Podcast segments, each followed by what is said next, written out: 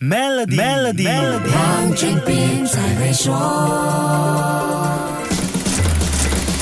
你好，我是黄俊斌。企业经营上曾经流行这样一句话：“人才是企业最重要的资产。”不过，生成式 AI 在二零二三年大行其道之后，人才还是公司最重要的资产吗？这是个有趣的话题。身为生成式 AI 头部公司领导人的 Sam Altman 又怎么样看待人这件事呢？他给世界的第九个建议是：多花时间在招聘工作上，敢于冒险选择那些高潜力而且能快速进步的人。在智力以外，还需要找到他们实际完成。任务的证据。他的第十个建议是：超级明星的价值比他们表面上看起来更高，但我们对人的评估必须根据他们对组织绩效的直接影响来判断。另外，他的第十七个建议也说，跟优秀的人共事是人生最美好的经历之一。这里我们不难发现，即使在全世界最先进的生成式 AI 科技公司，招募人才依然是个细细斟酌的过程，一切还是要靠实力说话。新的一年，我们应该更关注以绩效表现为目标，因为在这个。生成式 AI 能够完成越来越复杂任务的时代，表面功夫已经是无所遁形了。Altman 的第十一个建议是：快速迭代可以弥补很多。如果迭代速度快，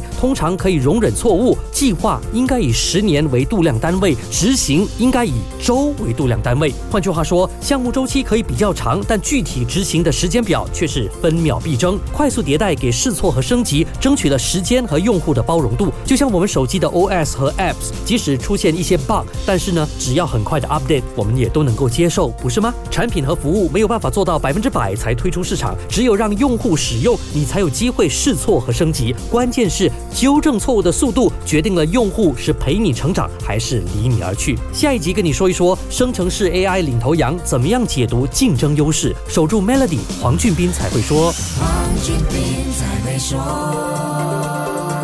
与 Maybank Premier 一起建立永续的财富及赢取一辆 Tesla，详情浏览 Maybank Premier Wealth.com/rewards，需符条规。